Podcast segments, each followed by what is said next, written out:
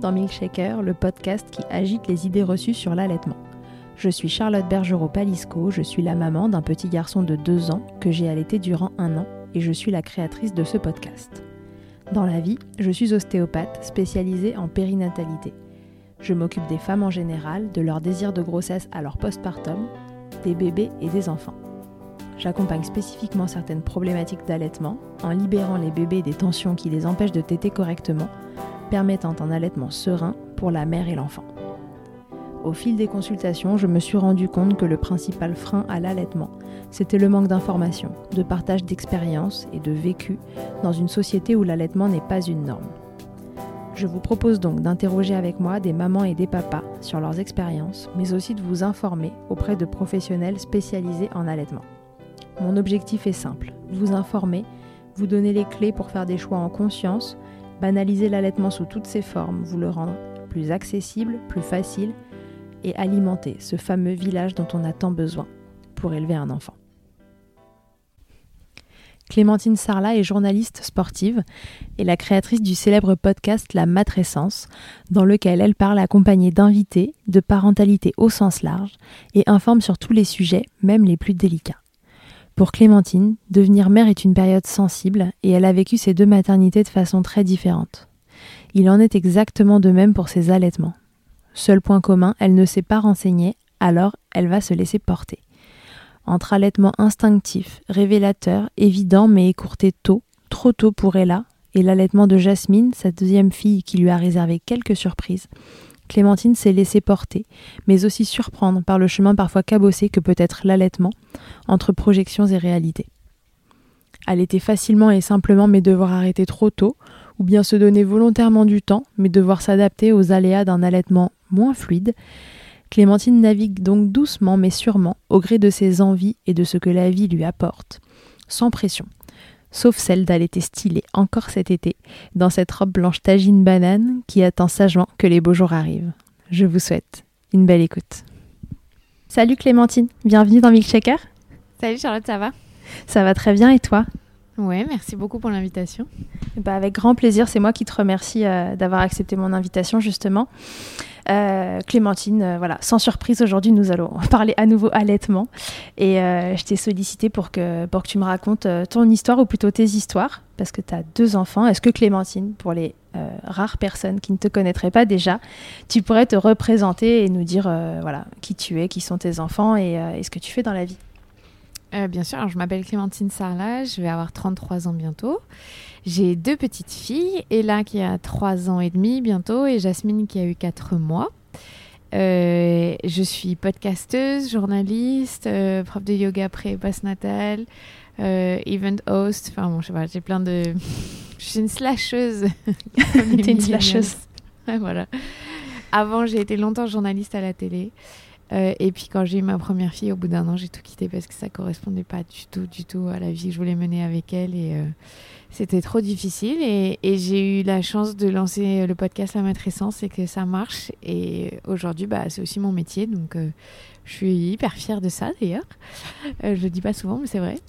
Tu peux. Et ouais, merci. Et j'ai allaité mes deux filles, voilà.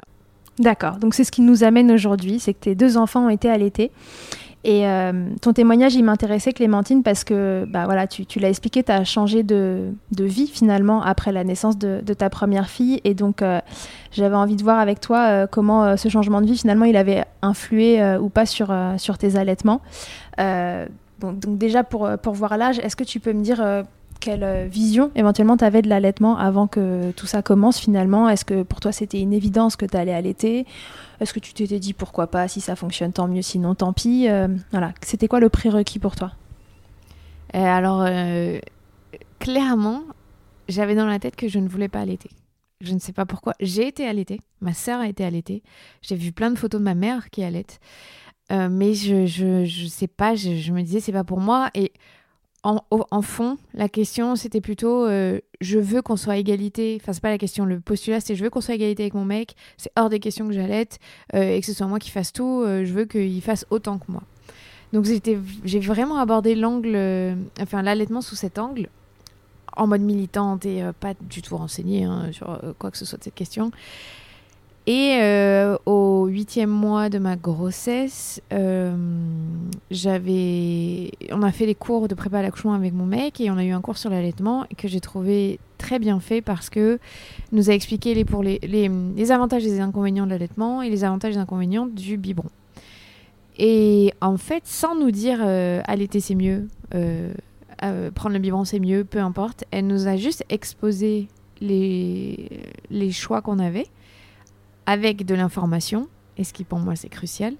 Et là, je me suis dit, ok, ok, bon ben je vais essayer euh, la tétée d'accueil et euh, pourquoi pas les trois premiers jours avec le colostrum. Et en fait, euh, à partir de ce jour-là, donc tu vois, on était peut-être 6 semaines, 5 semaines avant l'accouchement.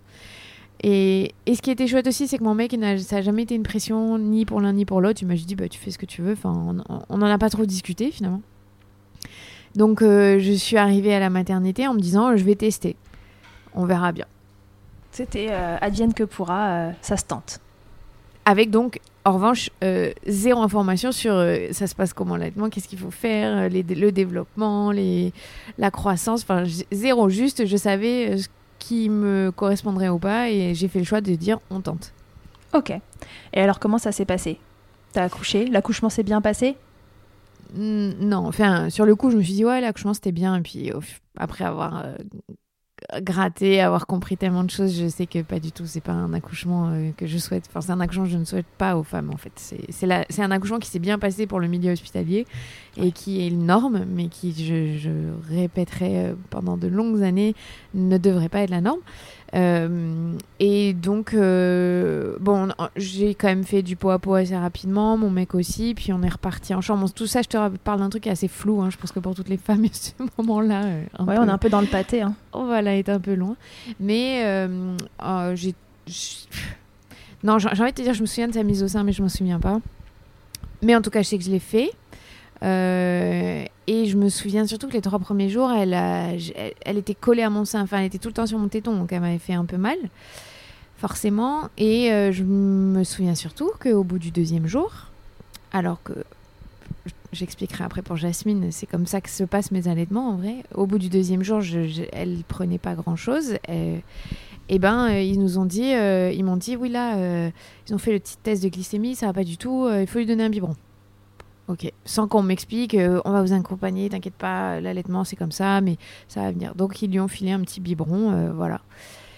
Et je me souviens que ça a été aussi euh, un moment à, mes suites de couches où j'ai pleuré, beaucoup pleuré, parce que je me sentais nulle. je m'étais dit, mais en fait, je suis pas capable de l'allaiter, de lui donner à manger. Pourquoi elle prend pas Pourquoi ça fait mal Alors que j'avais pris ma décision de me dire, j'essaye, quoi. Tu vois, c'était frustrant ce contraste de me dire, bon, bah déjà, euh, j'ai l'impression de faire un grand pas parce que je le tente, je le tente et, à côté de ça, euh, bah, je me sens pas trop soutenue. Quoi.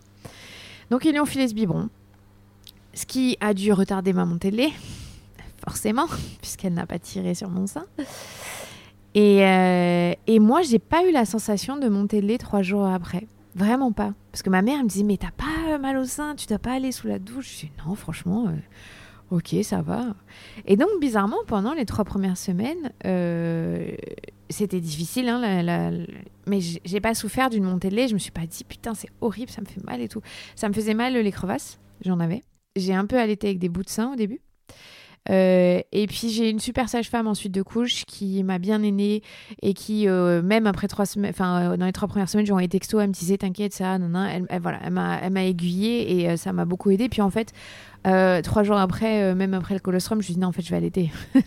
je vais allaiter et je ne vais faire que ça, en fait. Il n'y a même pas moyen qu'on m'enlève mon bébé et que je passe au biberon. C'était Alors que ça faisait mal, hein. mais je sais mm. pas, il y avait déjà tout de suite ce lien, cette connexion incroyable qui s'était créée. Et je, je...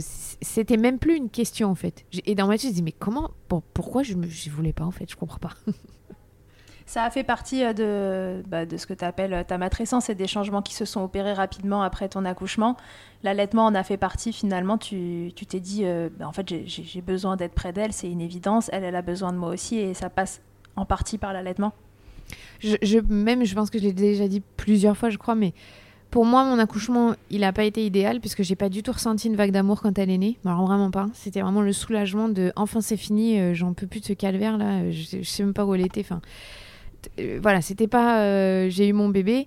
Par contre, l'allaitement, ça a tout de suite créé ce truc, cette bulle d'amour incroyable et ce, oh, ouais, je suis ce tsunami d'amour. Je pense plutôt que c'est l'allaitement qui me l'a créé et pas euh, l'accouchement. Donc vraiment, ça a été une, une, symbiose et, euh, et, une évidence. Euh, et c'était très charnel et c'est vrai, je pense que c'est inexplicable. Et même des fois, je regardais mon mec, je dis franchement, je suis triste pour toi que tu connaisses pas ça. Parce que ça a été tellement une des plus belles expériences de, de ma première maternité que je me suis dit, mais, mais comment, encore une fois, comment est-ce que j'ai envisagé de ne pas le faire? Qu'est-ce qui s'est passé? c'est l'avant et l'après euh, premier bébé, quoi, finalement. C'est ça, exactement. on se mm. découvre en partie. Ok, comment ça s'est passé ensuite? Donc les premières semaines, tu disais, ont été douloureuses. Ensuite, ça s'est réglé rapidement. Tu as pu allaiter combien de temps euh, Et là? Alors après, franchement, c'était hyper simple. Euh, là, parce que je parlerai de ma deuxième expérience où c'est pas du tout aussi simple, je me suis pas rendu compte parce que je n'ai étudié, enfin, j'ai lu aucun livre, je savais rien de l'allaitement. Je faisais voilà. Et, euh, ça se passait très bien.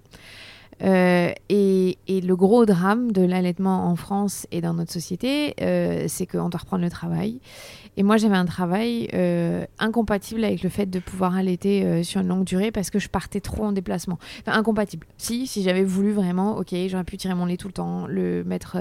Enfin bon, j'avais pas envie de m'embarquer là-dedans, c'était déjà beaucoup trop pour moi, j'étais trop fatiguée, donc j'ai dû sevrer ma fille je pense à la 8 ou 9e semaine, mhm. quand j'y pense. Et, et euh, donc pour faire progressivement sur un mois. Et ça a été terrible. Ça a été vraiment... Euh, ça a été pour moi une mini dépression, vraiment parce que j'étais dans une anxiété monstrueuse, dans un, un regret, une angoisse. Euh, j'avais l'impression vraiment qu'on me volait quelque chose et que j'étais obligée de faire ce sacrifice d'arrêter alors que c'était absolument pas mon choix et que je, je, enfin, ça se passait vraiment pas bien. Et en plus, ça s'est passé au moment où, en décembre 2017, il y a un gros scandale sur le lait infantile. Euh, et oui, exact. Vraiment, c'est pile au moment où je la sèvre qu'il y a ce gros scandale. Et je me dis, mais qu'est-ce que je fais là? Je vais lui donner du. bon, évidemment, je vais pas donner les marques qui étaient impliquées, mais c'était vraiment un timing euh, pas propice à ma santé mentale. et, ça m'a beaucoup interrogée de me dire mais qu'est-ce qui se passe? Pourquoi est-ce que je vis euh, ça comme euh, un gros deuil, comme bah, une forme de dépression? Donc bon, ah, tu me connais, si tu écoutes le podcast, je me pose beaucoup de questions, donc j'ai besoin de trouver les réponses, donc j'ai cherché des réponses à ça. Il y a très peu d'études qui sont faites sur le sujet, et sur l'allaitement notamment, mais il y a beaucoup de témoignages de femmes euh, qui corroborent ce que j'ai vécu, donc qui euh, expliquent que ça peut, euh, il peut y avoir une, sorte de dépression quand l'allaitement s'arrête et qui n'est pas choisi. Je parle vraiment quand c'est voilà, vécu de la manière dont je l'ai vécu ou, ça m'a été imposé. Et je me souviens de pleurer, de me dire mais qu'est-ce que je fais là? Pourquoi est-ce que je la dès que je lui donnais biberon Alors ça, ça, allait, tu vois, mais et c'est le moment où j'ai commencé à avoir une psy et, et je lui disais mais j'arrive pas à lui donner le biberon en plus, c'est trop dur. Et donc on a aussi travaillé là-dessus. Elle m'a dit, bah déjà la première chose à faire, ce serait bien de lui donner quand elle a pas faim et le faire comme un jeu. Donc c'est le meilleur conseil qu'elle m'ait donné parce que du coup, parce qu'il y a cette pression aussi quand tu passes au biberon. Euh, ça se fait pas en un clinquement de doigts. C'est, t'as pas envie de voir ton bébé refuser euh, de manger, alors que tu sais que à disposition, t'as ton sein qui peut tout calmer. Ouais, c'est très compliqué. Et toi, t'as ce qu'il faut euh, dans les seins, t'as de surcroît pas envie de lui donner le biberon. C'est ça, il n'y avait aucune raison. Mm. Ouais, t'as pas de raison valable inhérente uniquement à toi de, lui donner euh, des biberons parce que tu voudrais continuer, mais le travail s'y oblige. On a tous des réalités euh, C'est ça. Aussi, il faut reprendre le travail et, euh, et à cet instant-là, en fait, de toute façon, t'as pas envie de lui donner le biberon, quoi. Non. Donc voilà, ça a été une grande étape et tu vois, quand j'y repense, elle n'avait que 8 semaines. C'est tellement ouf quand tu sais comment c'est galère l'allaitement, la mise en place, le rythme. Tu dis, c'est. Et en fait, c'est là que je me suis rendu compte. C'est au moment où, pour toutes les femmes, quasiment, ça commence à être. Euh, voilà, ça commence à se, à se mettre en place, à être quelque chose de beaucoup plus euh, serein. Et ben c'est là où on, soit on fait le choix bah, de tirer à l'été et c'est quand même euh, un sacrifice qui est fort parce que l'allaitement c'est pas simple mais quand as ce, cette récompense, cette chaleur de ton bébé contre toi, c'est pas pareil. Par contre, quand tu as le, le tire-lait, on est d'accord c'est pas la même sensation. T'es moins sexy, ouais, moins sympa. oui, et puis comme je dis, euh, voilà, 8-9 semaines, euh, donc voilà, ça fait, ça fait deux mois. Au deux mois et demi, c'est aussi la reprise du travail euh, classique. Quand on est salarié, c'est le, le nombre de semaines qu'on reste à la maison. Et, et moi, je disais toujours, j'ai repris un peu plus tard, mais c'est aussi la période où les bébés ils commencent vraiment à s'éveiller, quoi. Mm. Et donc, stopper ce lien qu'on a mis en place à la période où eux commencent à, voilà, à s'éveiller, à être vraiment dans l'échange, etc., c'est un crève-cœur. C'est trop tôt, ça, de toute façon. C'est pas. Ah, c'est sûr. C'est dur. Mais j'étais hyper fière d'avoir euh, d'avoir euh, essayé l'allaitement et d'avoir d'être tombée amoureuse de l'allaitement finalement euh, et de m'être dit ouf, je suis pas passée à côté de ça. Voilà, c'était mon choix et je comprends tout à fait que ce soit pas le choix de toutes les femmes. Mais au final, je me dis, il doit y avoir beaucoup de femmes qui pensent comme moi et qui se sont privées de tenter l'allaitement en se disant c'est pas pour moi euh, parce qu'on n'a pas une bonne éducation autour de l'allaitement. Et quelque part ça m'a fait me dire ah, c'est triste tu vois. Oui, et puis il y a, y a, aussi une idée autour de l'allaitement euh, qui bah, parfois est justifiée, c'est que l'allaitement c'est pas facile à mettre en place. Hmm. et que le temps que c'est pas facile à mettre en place, plus éventuellement euh, le temps que c'est pas facile de sevrer, si on a un job incompatible avec avec un peu de tir allaitement, c'est c'est le temps que ça se passe bien et après le temps qu'il faut arrêter quoi. C'est clair. Il se passe pas beaucoup de temps entre les deux. Mm. Donc et là, elle a été sevrée à 9 semaines, euh, un peu euh, contre ton gré, mais en tout cas, euh, elle a finalement accepté de prendre le biberon. Oui, oui, ça, après ça a été, c'était pas si difficile, je sais pas. J'imagine que quand t'as pas le choix, finalement, bah ça passe quoi, hein, tu, tu, le fais. Euh, ça s'est étalé sur un mois, tu vois, je l'ai fait vraiment progressivement. Je me souviens très bien de la dernière tétée, euh, c'était euh, la veille du Nouvel An, avant que je reprenne le travail. Et je, voilà, c'était une tétée de nuit. J'étais sur mon canapé et je me suis dit, bon, mais voilà, c'est la dernière. C'était, tu vois, rien que d'en reparler, là, ça, je, me souviens très bien de ce moment. C'était, c'était ouais, c'était pas de, dire bon, bah, on clôt un chapitre et on en ouvre un nouveau. C'était la tristesse de me dire c'est fini. Et euh, l'aspect esthétique, mais ça faisait neuf mois que j'avais des seins, parce que je suis pas beaucoup de poitrine à la base. Et le lendemain, je dis à mon mec, mais regarde, j'ai plus rien, ça y est, tu vois, c'était tout plat, c'était en deux secondes, c'était fini, quoi. Après la dernière tétée, c'était fini. Et j'étais là, ok, d'accord, bon, ben voilà, c'est fait, c'est bon. Et puis j'avais aussi eu euh, cette. Euh, croyance que ah ben mes cheveux sont encore magnifiques, euh, je les ai pas perdus, je les perdrai pas, c'est bon. Ah non non, en fait, je n'avais pas terminé d'allaiter, donc euh, à partir du moment où j'ai arrêté d'allaiter, mes cheveux ils sont tombés, tombés, tombés. Oh là, c'était double peine, tu vois. les hormones, la chute d'hormones, voilà. C'était chute d'hormones, plus un plus de cheveux, je repars au travail, et tout va bien. je suis au top de ma vie là. ok, ouais, donc c'était c'était dur et puis c'était subi quoi ouais, c'est pour ça que, franchement, j'ai, ce que je disais à mon mec la dernière fois, c'était. Euh, bon, donc mes deux filles sont nées à trois jours d'écart, donc tout ce que je vis, je le vis euh, de la même période avec mon autre fille, donc j'ai tous les mêmes repères de temps. Tu fais le parallèle et je disais, facilement. Euh, ouais, voilà, je me disais là, il y a il y a trois ans, j'étais dans la plus grosse période d'anxiété que je n'ai jamais eue de ma vie, quoi. Parce que je venais de reprendre le travail, ma fille, je l'avais sevrée, j'étais loin d'elle souvent. Et je vois juste la différence là aujourd'hui, mais je me dis, mais comment je me suis infligé ça? Enfin, bah, c'est pas moi, hein, c'est la société en général. Et je me dis, mais c'est quelque part, c'est inhumain parce que quand je vois le contraste avec aujourd'hui, c'est terrible, quoi, de, faire souffrir les mères euh, de cette manière-là. Et je me pose pas en victime, euh, je, je, constate juste que on n'a pas les armes pour vivre sereinement euh, une maternité et un allaitement tranquille, quoi. Tout à fait. Donc du coup, euh, bon, Ella a grandi, euh, tout va bien. Jasmine est arrivée cette année et là tu t'es dit donc à trois jours d'intervalle tu disais donc là tu vas nous raconter les deux histoires finalement en parallèle comment tu as envisagé la chose cette deuxième fois? Tu t'es dit que, tout serait différent l'allaitement ça avait une place de choix parce que la, première fois tu avais subi cet arrêt et euh, tu étais mal à l'aise avec ça comment tu as envisagé la chose cette deuxième fois? Bon, déjà, c'était clair, déjà l'été. Et j'étais même. Euh, je, bon, la petite histoire, donc quand je suis tombée enceinte, que j'ai fait le test de grossesse, le lendemain, j'ai envoyé un message à Alison Cavaillé, donc, qui est la fondatrice de Tagine Banane, en lui disant Tiens, je suis enceinte, je suis trop contente, je vais enfin pouvoir tester tes vêtements. Parce que donc Alison, je l'ai rencontrée euh, un an avant ça, en 2018 et en 2019.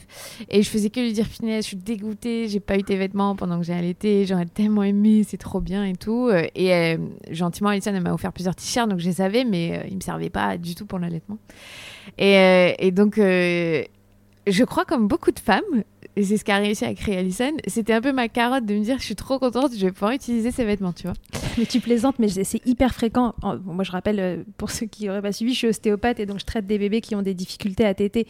Donc je vois beaucoup, beaucoup de mamans allaitantes.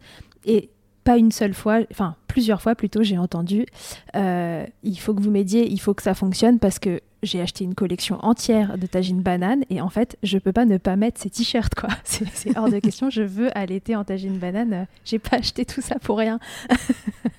mais c'est mais c'est tout à fait ça. Franchement, c'est c'était vraiment. Je te jure, le lendemain, j'ai automatiquement, je me suis dit, oh, je suis trop contente. Je vais pouvoir euh, euh, tester ces vêtements en allaitant. Enfin, je sais pas pourquoi. C'était un truc vraiment euh, qui qui m'a m'a marqué, motivé. Donc après, j'ai un tout petit peu trop fait la fière, tu vois, pour ces, voilà, la maternité nous rend humble, puisque euh, donc j'ai accouché à la maison, donc j'ai un suivi de sage-femme euh, en euh, libéral qui est global, donc elle m'a suivi du premier jour au gros je tombais enceinte jusqu'à deux, deux, mois après l'accouchement, et pendant la prépa, nous c'est tout le long de la grossesse, la prépa. Vraiment c'est pas juste des cours à partir du sixième mois, enfin. Et elle me dit, bon, au fait, est-ce que tu veux quand même faire la prépa sur l'allaitement? Je lui dis, non, t'inquiète, je suis rodée, pas de problème, ça s'est super bien passé la première fois. Alors que, je le rappelle, je n'avais lu aucun livre, je ne savais rien de l'allaitement en fait, hein. juste j'avais ma petite expérience de trois mois. Et euh, elle me dit, ok, ok, voilà, donc je pars comme ça quand même hein, sur l'allaitement. Donc à nouveau, non renseigné. Non renseigné, non, avec la prétention de croire que je sais des choses. pire. c'est pire. C'est exactement, c'est pire. Et donc euh, là, en revanche, Jasmine naît à la maison. Euh, c'est l'accouchement le plus incroyable. Enfin, c'est, je, voilà, je, là vraiment ça, je le souhaite à toutes les femmes. C'était tellement merveilleux. C'était juste fou, fou, fou. Bah ça, on rappelle euh, qu'il faut aller écouter l'épisode de ton podcast. C'est le numéro combien? Rappelle-le parce que il est incroyable. C'est le numéro, je sais pas. Mais enfin, c'est le récit de naissance de Jasmine à la maison. C'est en novembre 2020, voilà.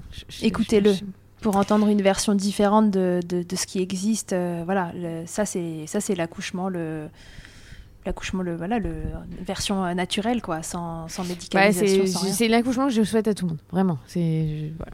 Donc c'était c'était merveilleux donc euh, tout de suite tout de suite quelques dizaines de minutes après je suis sortie de la piscine et pour expulser le placenta et pouvoir faire la première tétée sur mon canapé et donc euh, là, j'ai une vidéo, j'ai une photo, et tu vois mon sourire sur cette tétée. Enfin, ça rien. C'est, je me souviens de tout trop bien, quoi. C'était, elle était tellement petite et je, voilà, tu, tu sais plus ce que c'est d'allaiter. Alors moi, j'ai, euh, j'ai beaucoup de colostrum euh, qui coulent pendant la grossesse. Donc dès le sixième mois, ça coule, ça coule, tu vois. Faut, faut que, déjà que je mette des protections, sinon j'ai des, fuites. J'étais pareil. T'es du gang des petits seins qui qui allait hein. hyper bien et, euh, qui font du colostrum hyper tôt.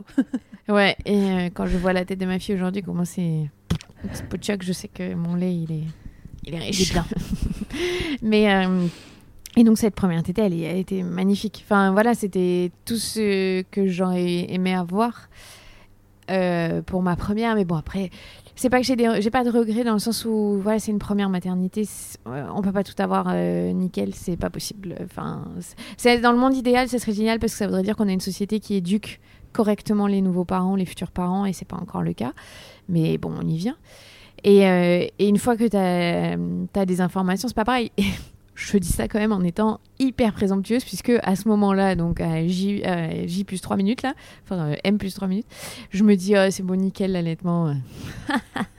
ça va rouler. Non, oui, non, pas du tout. Et Alors, qu'est-ce qui s'est passé? euh, Donc, bon, déjà, j'ai eu une vraie montée de lait à 3 jours, là. Là, j'ai dit, ah, mais ça fait super mal. Donc, ma sage-femme m'a dit, feuille de chou, feuille de chou. J'ai dit, ah ouais, t'es sûr Elle me dit, ah, feuille de chou. Donc effectivement, magnifique les feuilles de chou. Ça pue, c'est horrible, mais c'est génial. Mais franchement, euh, ça m'a fait marrer en même temps, tu vois. un petit peu de. J'ai fait des choses que je n'avais jamais fait, donc c'était bien. Je testais de la nouveauté. Euh, j'ai eu, j'ai eu un petit peu de crevasse, mais pas, pas vénère, pas comme euh, et là, je trouve, c'était plus tranquille. mais par contre, donc ma fille a commencé à avoir beaucoup le hockey. elle a commencé à s'étouffer beaucoup elle s'endormait pas au sein comme euh, Ella pouvait le faire, à se détendre. Enfin, ça allait, mais pas non plus euh, fou fou quoi. Pas, pas comme Ella. Et puis, donc, je, je commençais à sentir que ça pinçait un peu. J'avais jamais eu cette sensation avant. Et puis, vers la sixième semaine, euh, j'ai un engorgement. Et euh, donc là, en revanche, je dis, je suis partie pour me dire, j'allais être le plus longtemps possible. Et donc j'ai un engorgement et je demande euh, à Julie, euh, qui est consultante en lactation euh, sur La Rochelle, si jamais elle peut faire une, une consultation en, en visio. Elle me dit, ah ben écoute, ça va te faire rigoler, je vais voir Marie KO, donc, qui- avec qui tu as fait un épisode. Demain, t'es sur ma route, si tu veux, je m'arrête et je vais voir Marie après. Ah, je lui dis, bah oui, avec plaisir. Parfait. Donc, première fois de ma vie que je fais une consultation en lactation.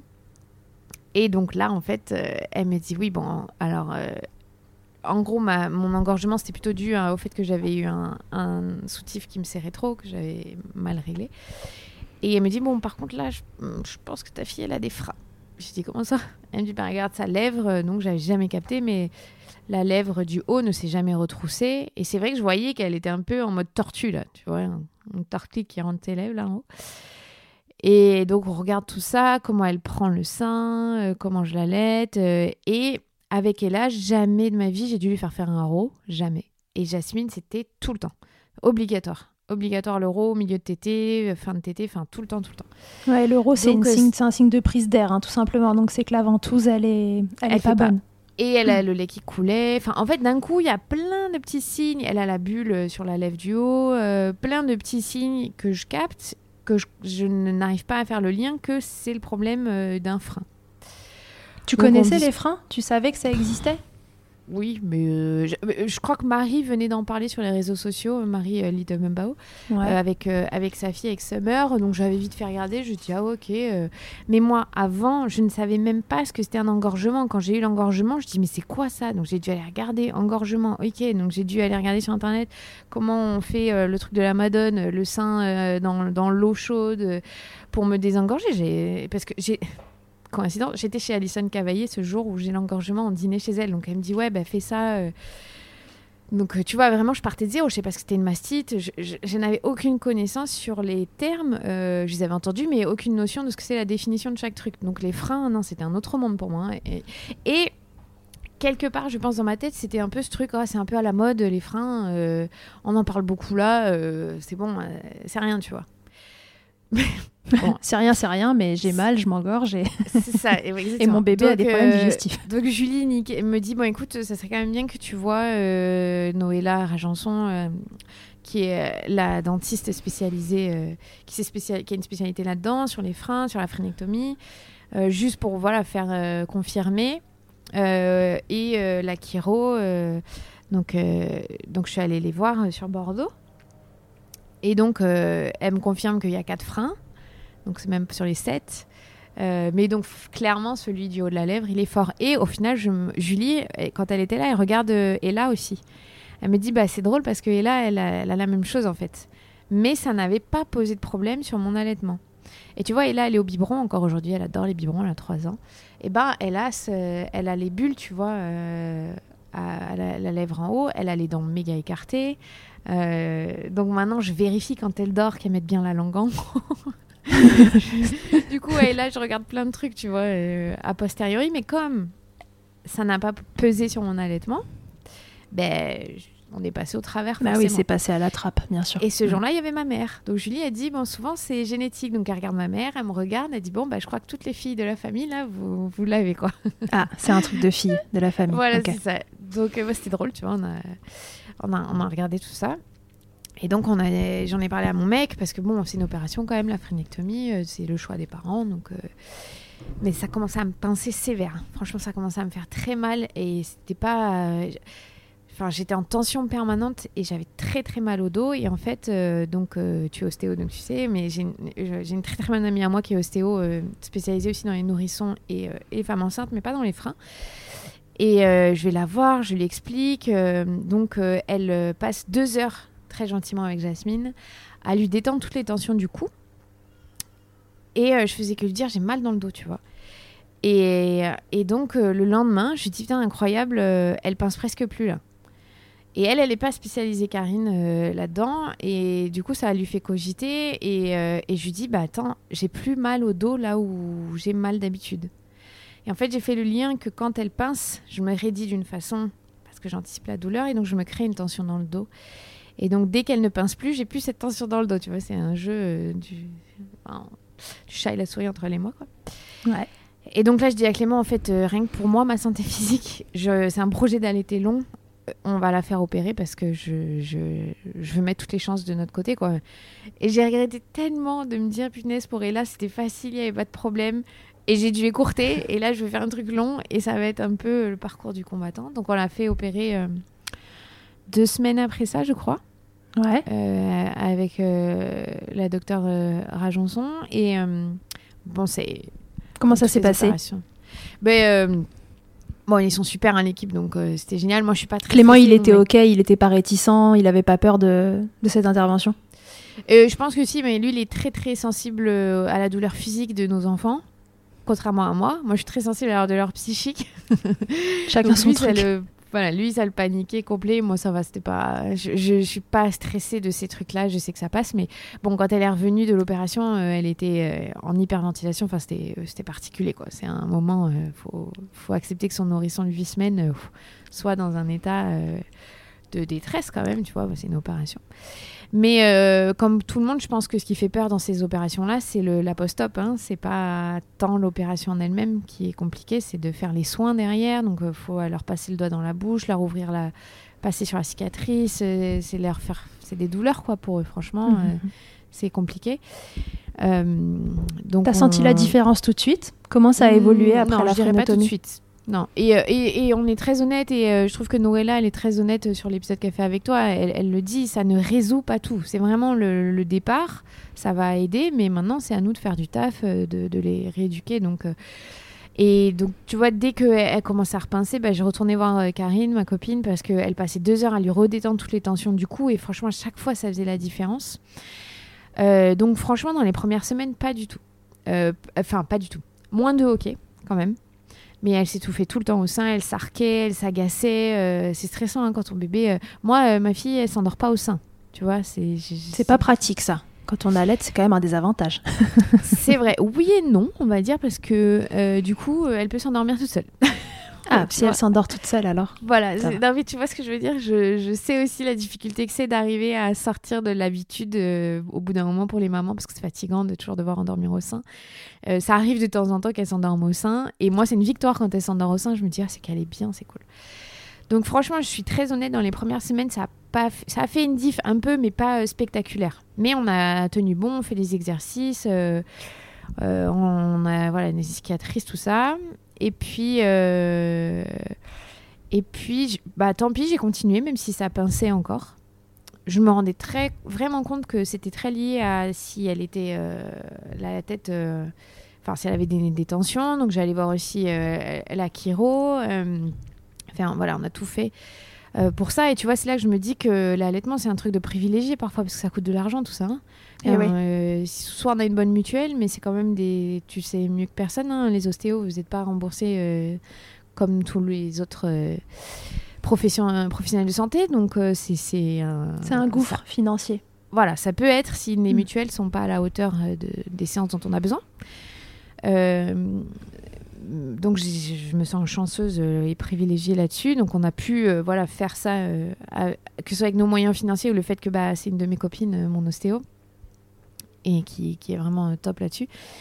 Et du coup, c'est chouette parce que elle, ça, je, sais que t'es ostéo, c'est pour ça que j'en parle, hein, mais elle, ça lui a ouvert des perspectives sur comment traiter, tu vois ça, quand les mamans lui disent des choses. Donc, elle, a- elle, maintenant, elle aimerait bien se former et ça, elle trouve ça hyper intéressant. Ouais, bah un peu comme quand on Comme apprend toi. en devenant maman euh, en tant que pro. euh, voilà, moi un jour j'ai un, deux bébés qui ont débarqué et je comprenais pas ce qui se passait, je comprenais pas pourquoi ils se rebloquaient, etc. Et c'est comme ça que, que je me suis formée sur le sujet. C'est il faut, c'est ça, non, mais ça faut être confronté au truc pour pouvoir. euh, euh, Il y a ma fille qui me regarde par la Ah. fenêtre.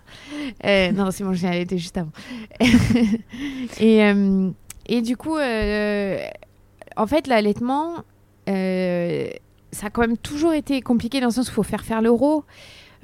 faut, elle avait, elle a plus de hockey, ça c'est chouette, mais elle, voilà, il y a des moments où elle s'énervait. Je peux dire, c'était rude. Hein, J'ai un sein, elle me faisait vraiment mal dessus. Heureusement pas de crevasse tout ça, mais mais, mais galère. Et puis, j'ai découvert aussi un autre truc, c'est qu'à partir du moment où j'ai passé la marque fatidique, où j'ai arrêté d'allaiter, et là, je suis arrivée dans un monde complètement inconnu pour moi. Tu vois, parce qu'à partir des trois mois de Jasmine, je me suis dit, mais en fait, là, je ne sais pas où on va. Et j'ai revu euh, Julie. Il y, a, aussi Aubrey, qui est consultante à Bordeaux, qui m'a suivi.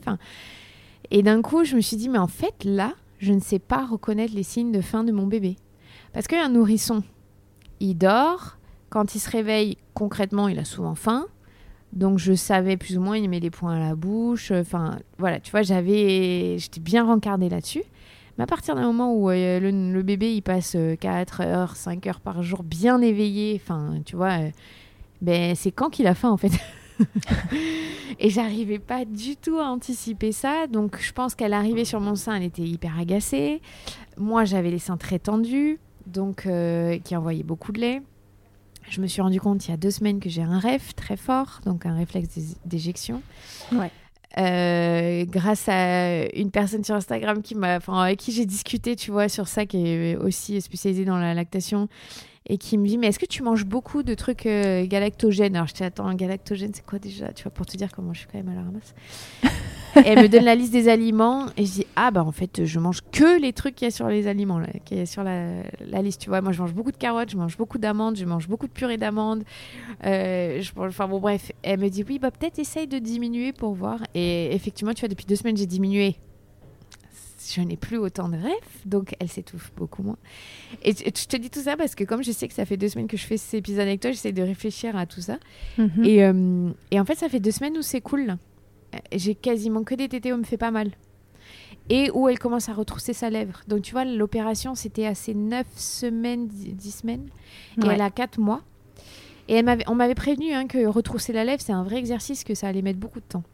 Et, et euh, bah là, je commence à voir qu'elle y arrive. Donc t'imagines, il faut persévérer quoi. C'est vraiment une rééducation en fait après la frénotomie. Faut faut considérer la frénotomie pas comme une solution. Alors sur parfois c'est une solution d'urgence quand les bébés n'arrivent pas à s'alimenter, etc. On sectionne euh, et puis euh, voilà, ça, ça, ça, fait quand même euh, passer un cap. Mais, mais dans les tableaux un petit peu plus filous, comme le tien, où les démarrages, ça passe et puis ça commence à, on commence à avoir des troubles digestifs, etc faut le voir bah, éventuellement comme quelque chose de rapide, parce que parfois ça va mieux très rapidement, mais très souvent, il faut, faut, plutôt le voir comme quelque chose à long terme, finalement. Mm. On le fait pour euh, libérer cette langue, libérer sa mobilité, qu'elle se positionne correctement dans la bouche, qu'elle stimule bien euh, euh, le palais, qu'elle configure la mâchoire et, les maxillaires de la bonne façon. et dans ton cas, c'est ça, c'est vraiment la rééducation à force qui a fini par faire son œuvre. Euh, et, la lèvre s'est retroussée une fois qu'à l'intérieur ça s'était rééduqué. Ouais, ça, ça, commence juste. Et puis, euh, comme tu dis, j'ai un tableau filou parce que moi, elle n'a pas du tout perdu de poids. Hein. Tu, elle, est, elle est costaude. Donc, il n'y avait pas cette indication de ça va pas, elle prend pas bien. Euh, mhm. J'ai toujours eu beaucoup de lait, j'ai toujours eu ce qu'il fallait. Enfin, voilà, j'avais pas de soucis de ce côté-là. Donc, au départ, je me suis pas posé de questions sur il y a un problème.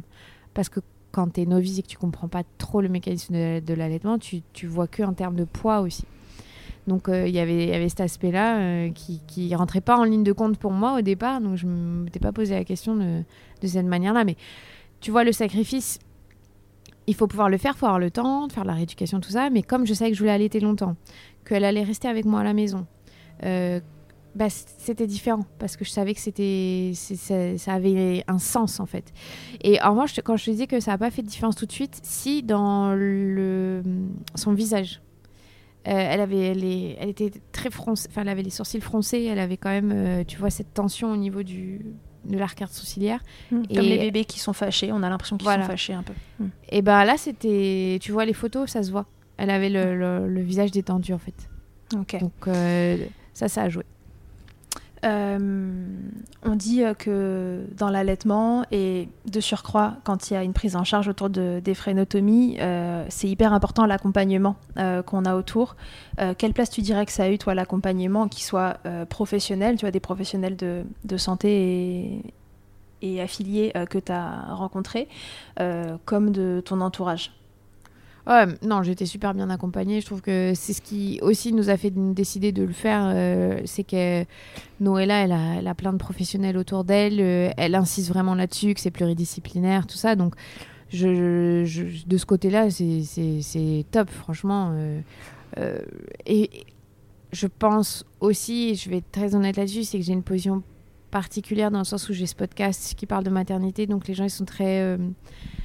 Euh, partant pour m'aider sur plein d'aspects euh, parce que comme je parle ouvertement de plein de choses j'ai voilà que ce soit sur les réseaux sociaux ou ou autres il y a plein de gens qui sont venus me contacter qui sont spécialisés là-dedans pour m'en parler donc euh, forcément tu te sens soutenu du coup Mhm. euh, et puis, euh, puis non, après, autour, ils ont posé plein de questions.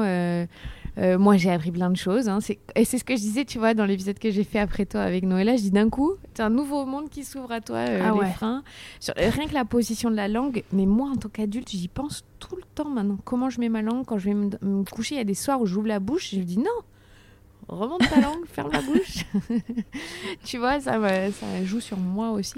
Oui, ça t'a même euh, fait faire du coup un épisode sur les freins de langue euh, pour la matrescence.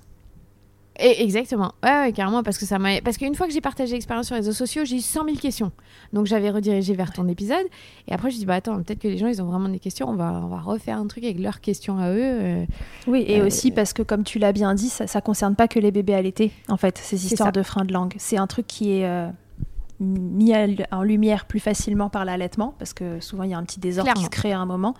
Mais en fait, ça concerne tous les bébés, donc ça concerne le postpartum. euh, voilà, ça, ça Et concerne les tout le monde. adultes, en fait. Et les, oui, et les adultes vois, en plus qui n'ont aussi, pas ouais. été traités, donc euh, finalement tout le monde est concerné. Donc c'était intéressant. Et, euh, et tu vois, maintenant ici, pour l'allaitement, j'entre donc dans une nouvelle phase où j'ai un bébé très éveillé et où, eh ben, des fois, euh, elle s'arrête, elle regarde. Moi, j'ai jamais eu ça avec Ella parce que c'était un nourrisson.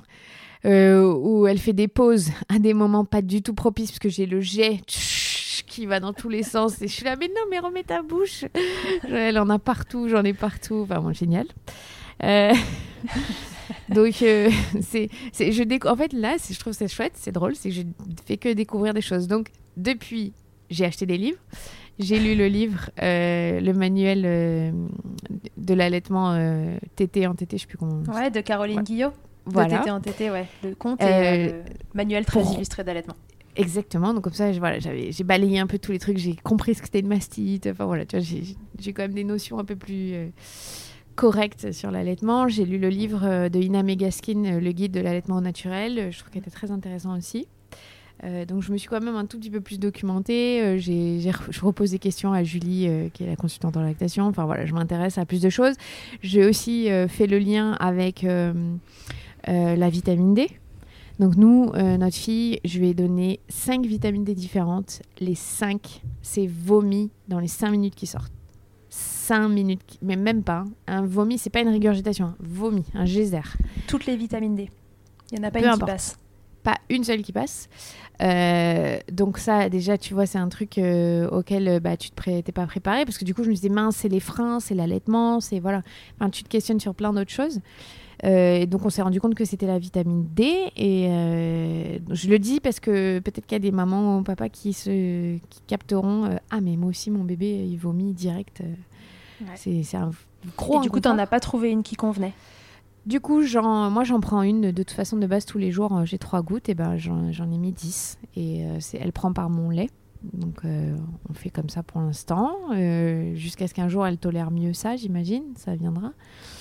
Euh, mais tu vois, ça découle de plein de petites choses après euh, où tu, tu te poses des questions euh, sur, ouais, sur plein de trucs. Et voilà, là, on est à 4 mois de sa vie et l'allaitement, là, je dirais que c'est cool, tu vois. Mais c'est un bébé qui tète encore toutes les 2-3 heures la nuit.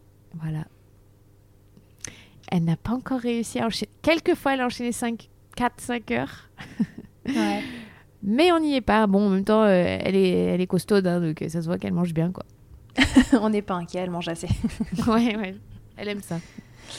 Alors tu dis euh, cette fois-ci j'ai envie d'allaiter euh, longtemps, euh, je vois ça comme un projet à plus long terme. Est-ce que tu t'es fixé un objectif? Ou alors non Est-ce que tu te laisses porter mais que juste voilà cette fois-ci en tout cas il n'y a, a pas de, de date limite, il n'y a pas de date de péremption à, à cet allaitement-là parce que tu es bah, voilà, ta vie professionnelle, on le sait, elle, elle est en grande partie dirigée par le podcast. alors c'est quoi? Est-ce qu'il y a un objectif ou, pas pour cet allaitement? Non, j'ai pas d'objectif et je vais faire rigoler, mais c'était très ridicule ce que je vais dire. Mais euh, euh, donc j'ai beaucoup de chance d'être très proche de Alison Cavaillé, encore une fois, qui est la, la fondatrice de Tagine Banane, et donc je peux voir les collections en avant-première. du coup, tu vois, par exemple, nous sommes en janvier. Je sais les collections qui vont sortir au printemps qui sont trop belles. Et euh, bon, bah déjà, rien que ça, c'est ma carotte. Tu vois, juste ma carotte de me dire, c'est mort, je n'allais pas avant d'avoir testé ça. Et tu vois, pour la naissance de Jasmine, elle m'a offert la robe blanche qu'elle a sortie, qui est incroyable. Elle m'a dit bon c'est ma dernière, tu vois, il en reste plus, je l'ai gardée pour toi. Et ben le problème c'est qu'elle me l'a offert. Jasmine est née fin septembre, j'ai pas pu la mettre parce que c'était donc moi je, veux absolument pouvoir la mettre cet été, tu vois. donc euh, donc clairement non. Alors ce qui est cool c'est que je me suis pas fixé d'objectif. C'est ça c'est chouette parce que c'est pas de pression, on verra. Je, pour moi ça me va très bien notre rythme comme ça, ça me dérange pas. Le le, Covid, la pandémie, quelque part, c'est euh, une chance pour mon allaitement, dans, dans le sens où d'habitude, à cause de mon autre métier, je pars beaucoup en déplacement. Là, tout est annulé. Donc, j'ai pas besoin de me poser la question comment je fais pour euh, lui donner le biberon quand je suis pas là, pour machin. Bah non, je suis là. Donc, je peux l'emmener avec moi. Euh, donc, c'est aussi un poids en moins pour moi parce que ça veut dire que je peux sereinement vivre mon allaitement sans me poser la question. donc, ça, je trouve que c'est bête, mais ça, ça, ça m'aide beaucoup. Et puis après, tu vois, il y a mon père qui, à chaque fois qu'il me voit, me dit Mais euh, tu comptes l'allaiter combien de temps encore? Pourtant, j'ai été allaitée, hein, tu vois. Mm. Mais je pense que mon père, il dit ça parce qu'il a peur que je sois fatiguée.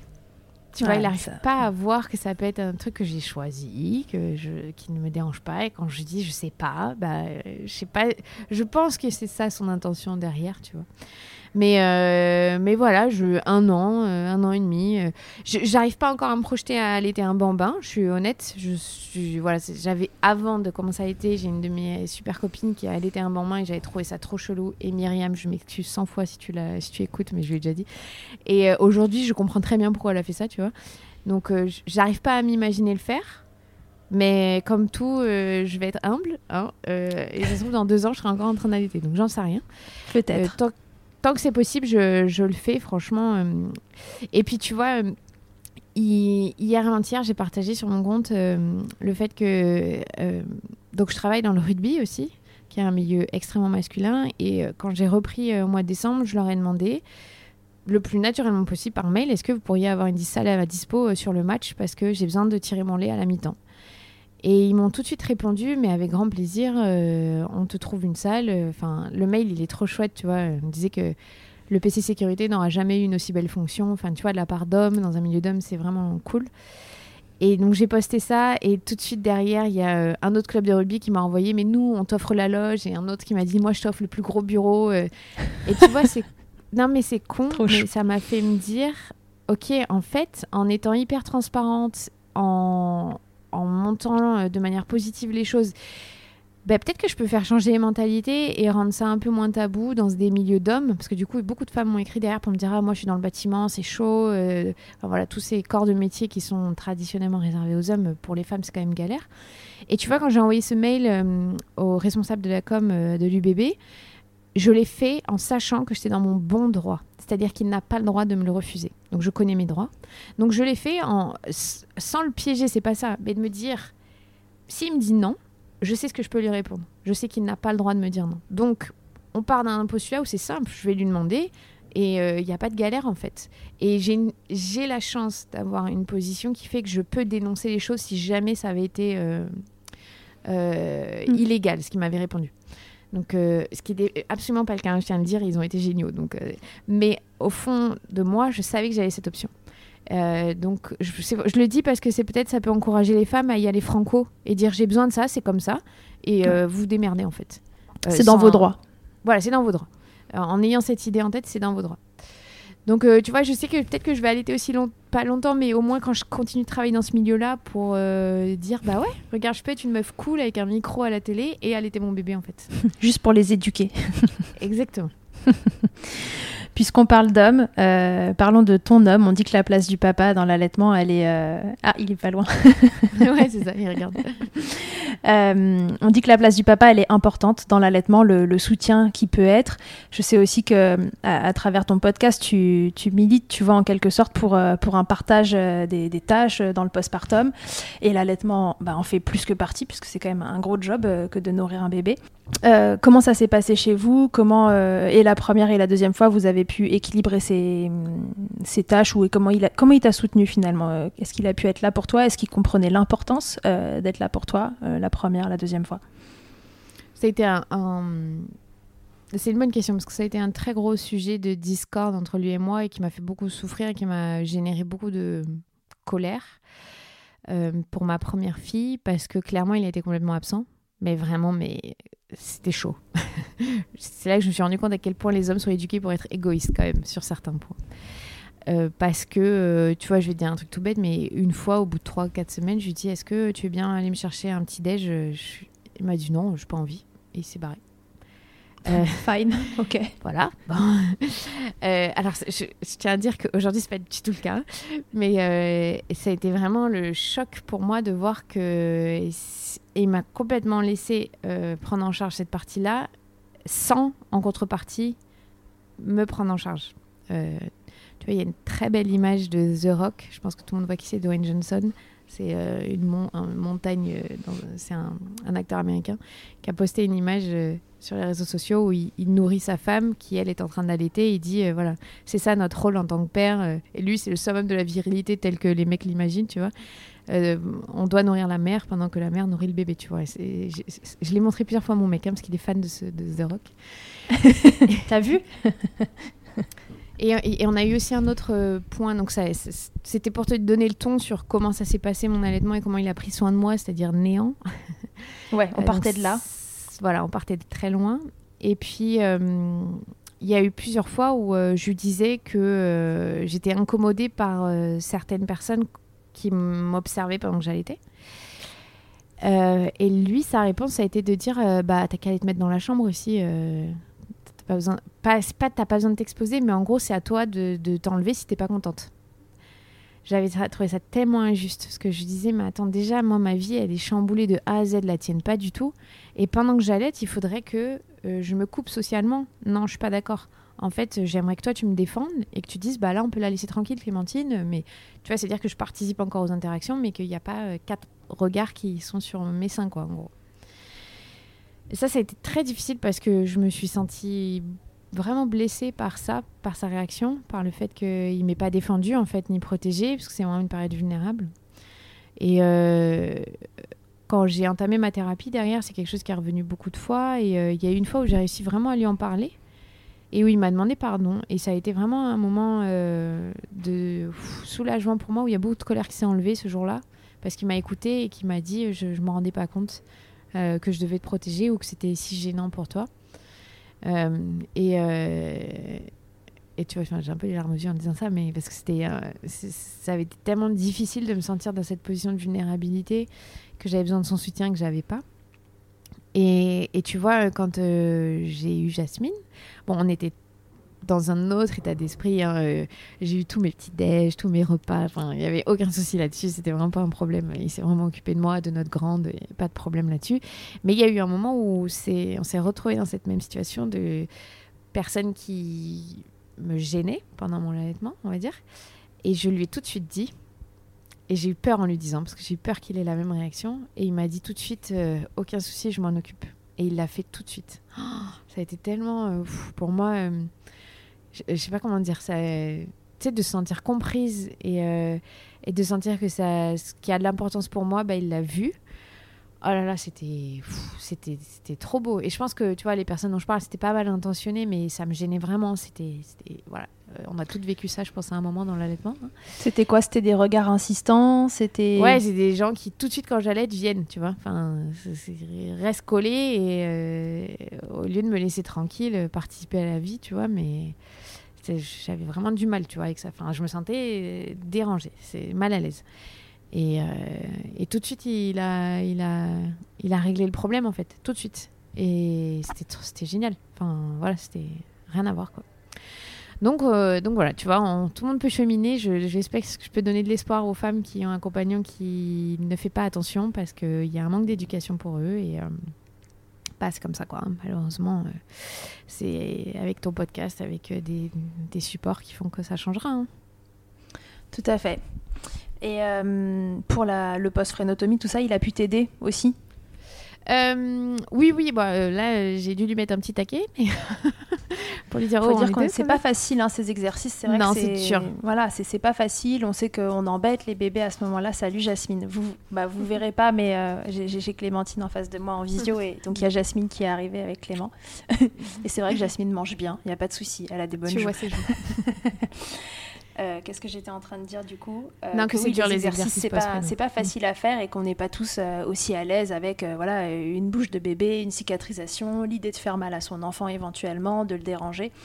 Est-ce qu'il a réussi à, t'accompagner là-dessus ou c'était c'était dur pour lui? Non, c'était dur. Il fallait que je rappelle. il faut bah, voilà, c'était là c'est charge mentale quoi, normal. Ouais, comme tu le disais, en plus il avait un rapport à, à, la douleur, ne serait-ce que des enfants avant même ça qui était non, mais ça, c'est vrai que c'est un des paramètres. Il m'a dit après, il m'a dit oui, mais moi, j'ai trop peur de lui faire mal, j'y arrive pas. Donc, je, je, comprends. Mais. Euh, non, ben oui, voilà, ça reste un des trucs où euh, voilà, t'es es celle qui a l'aide, donc euh, t'es plus en charge du truc. Mais bon, écoute, si, ce n'est que ça, je signe. Hein. Je me dis que nos filles, dans 30 ans, elles auront évolué. tu signes, et puis bon, si tu fais tes petits déj et tout, c'est quand même trop cool. exactement, c'est déjà. ça devrait être la norme, hein, mais c'est déjà. Je sais que c'est bien du coup, tu dirais quoi à une maman qui a envie d'allaiter, euh, qui se pose la question de est-ce que je vais allaiter ou pas, qui c'est pas forcément renseignée, mais, euh, mais qui t'écouterait parce qu'elle te connaît, mais qu'elle se dit tiens, je vais écouter euh, son témoignage autour de l'allaitement, mais j'y connais rien. Tu lui donnerais quoi comme conseil? Je sais pas, c'est une très bonne question puisque ma sœur attend un bébé et elle sait pas du tout si elle va allaiter. Et euh, elle trouve ça trop chelou, les gens qui allaitent pendant deux ans et tout. en fait, elle est clairement comme moi euh, avant que j'allaite ou que j'ai un bébé. Hein. Et, je sais, et, c'est une vraie question. Je ne sais pas comment lui dire que c'est ouf sans avoir la sensation de lui imposer quelque chose, sans avoir la sensation euh, de lui couper tout cheminement qu'elle puisse avoir. C'est très compliqué, c'est dur, hein, donner des conseils, c'est vraiment pas un exercice simple ce que ont fait les sages-femmes pour moi était génial. C'est-à-dire, avantage, inconvénient, on vous laisse le choix. Parce qu'une fois que tu as les informations, bah, c'est que ton choix. Et ça, c'est très bien. Les femmes, elles ont le choix. Elles ont le droit d'avoir le choix. Donc, je ne sais pas ce que je pourrais dire. À part si c'était à refaire, tu t'informerais un peu, toi? Ou pas? Non, parce que finalement, tu vois, le choix, je l'ai fait. Et je l'ai fait en vraie conscience que c'était ça que je voulais à l'été, finalement. Donc non, non, non, je suis très contente du parcours que j'ai eu finalement. Euh. Et puis je pense aussi parfois quand tu te poses pas trop de questions, bah, c'est peut-être plus simple. Je sais pas, tu vois, j'ai pas, j'ai pas surinterprété les trucs de l'allaitement avec Ella, ça s'est fait. Bon, j'ai eu la chance, ça avait pas de frein. Mais, euh. non, non, je referai tout comme j'ai fait, tu vois. C'est juste de me dire, euh, pour ma sœur, ça sert à rien que j'essaye de, de, la convaincre en fait. donc, qu'est-ce que je peux dire à une maman qui sait pas c'est à elle de faire son propre chemin, quoi. C'est. Mais, mais encore une fois, faire son propre chemin en ayant les informations. Hmm. voilà, En, vraiment. Et en s'enlevant de la tête que euh, c'est une aliénation d'allaiter son bébé parce que malheureusement, il y a une partie, je le répète très souvent, mais une partie du féminisme qui est dans cette pensée-là, euh, auquel nous, on est biberonnés, c'est le cas de le dire. et. Euh, et, c'est difficile de s'en défaire. Donc, euh, il faut regarder les informations avec un autre regard.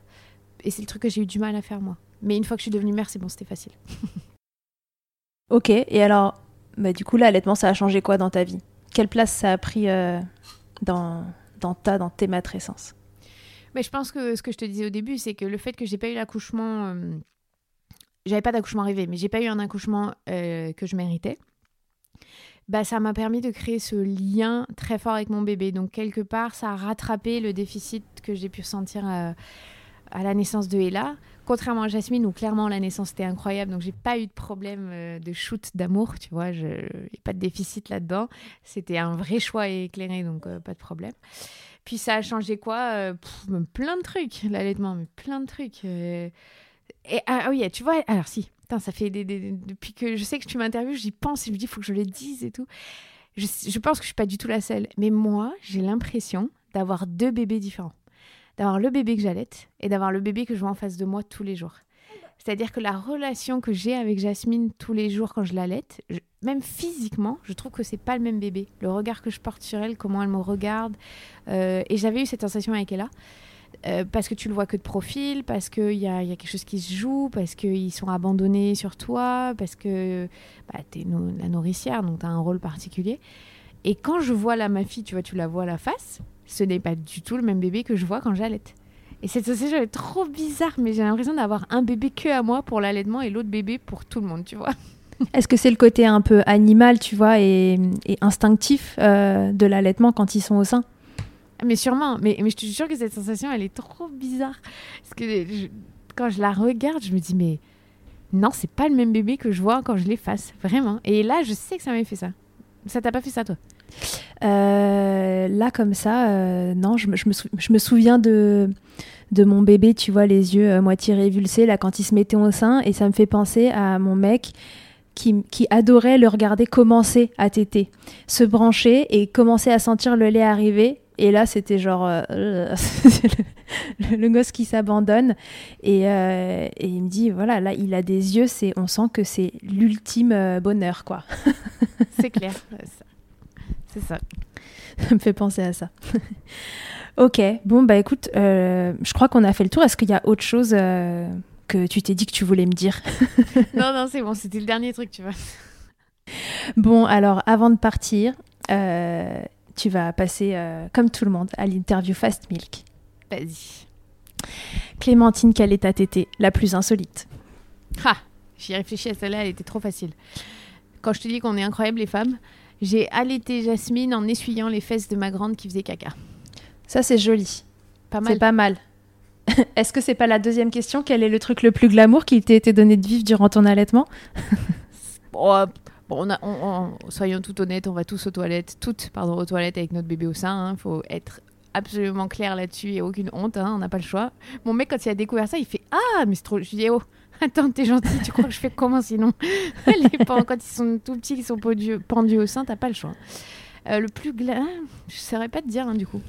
Tu peux me ouais, trouver un truc être, euh, vraiment glamour sans que ce soit ironique. Non. ah. Euh, Bah si, c'est chouette. Tu vois, la dernière fois, j'ai fait une vidéo avec, euh, avec Alison pour Tagine Banane pour Oui. la loloterie, où j'ai fait euh, le rôle d'une présentatrice télé, donc mon métier, et où euh, j'ai allaité Jasmine en plein direct. Et je trouve ça ouf. Et je me dis, mais en fait, ça devrait être ça mon... Enfin, j'aurais pas à pouvoir allaiter en direct, mais si tu veux, pouvoir faire mon métier en ayant mon bébé et pouvoir allaiter euh, sans problème, quoi. Voilà, ce Mm. sera ça, on va dire, le plus glamour. Cette vidéo loloterie. On vous remettra, je vous remettrai en story euh, après la diffusion le, le lien de ce post. Euh, ta position préférée, Clémentine, dans le Kama Sutra de l'allaitement? Euh, moi, j'aime bien être allongée dans le lit parce que c'est le seul moment pendant tout le post-phrénectomie où euh, Jasmine ne pinçait pas la nuit, bizarrement. Toutes les tétées de nuit, pas besoin de faire l'euro, pas besoin de. Enfin, pas, pas de sensation douloureuse. Donc, euh, je pense que c'est la position où elle est le plus détendue et moi aussi. Donc, euh, Mais tout le monde n'a pas un lit à sa portée. tout le temps. Donc, euh, ouais, le- la nuit dans le lit. Ok. Et alors, si en un mot, tu pouvais me résumer ton ou tes allaitements, je pense que là, définitivement, il va falloir deux mots. Oui. Un pour le premier allaitement et un pour ce début ou milieu, où on ne sait pas, de, de deuxième allaitement. Qu'est-ce que tu dirais? Pour euh, Ella, c'était vraiment euh, comme ça que je suis tombée amoureuse. Donc, euh, je dirais, enfin, c'était de l'amour. Et pour Jasmine, je dirais que c'est la persévérance. Merci, Clémentine. Merci à toi. Merci beaucoup d'avoir accepté mon invitation. J'étais un peu, genre, tu vois, honorée de te recevoir Oh. aujourd'hui. Ouais, vraiment. Je crois que le, le podcast, j'ai vraiment découvert à travers la matrescence. C'est euh, ma cousine un jour qui m'a dit il faut que tu écoutes ce podcast. euh, C'est euh, super intéressant et euh, ça permet de s'éclairer sur plein de choses et, euh, des, sujets sur lesquels je, je me documentais.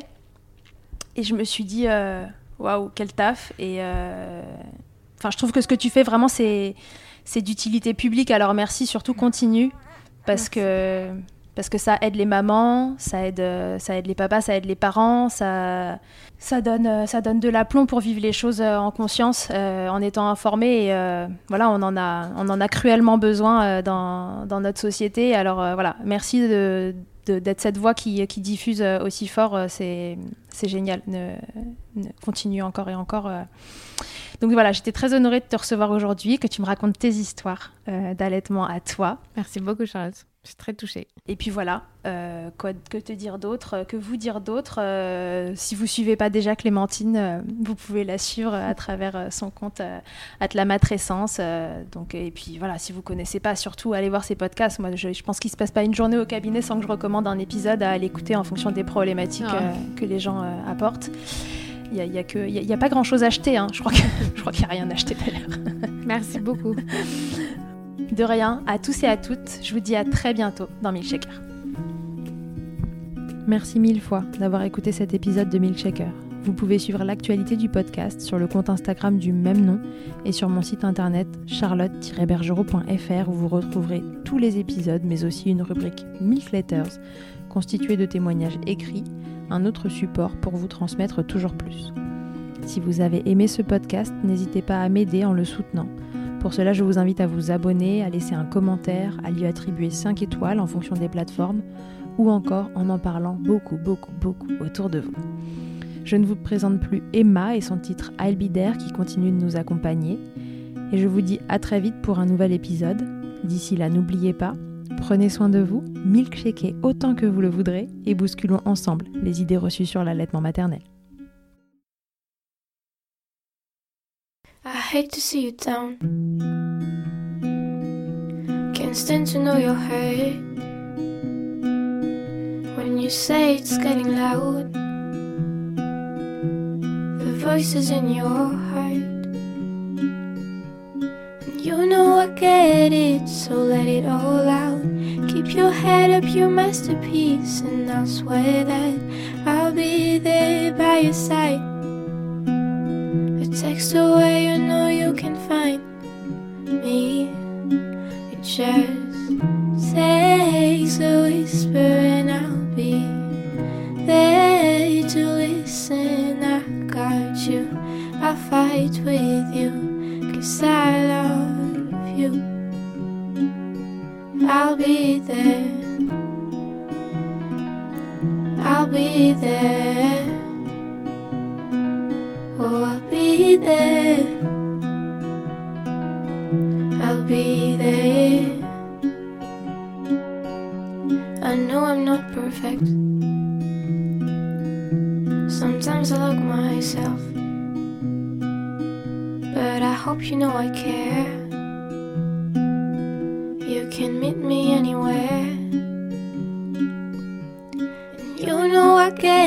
It, so let it all out. If anyone comes at you, then I'll swear that I'll be there by your side. A text away, you know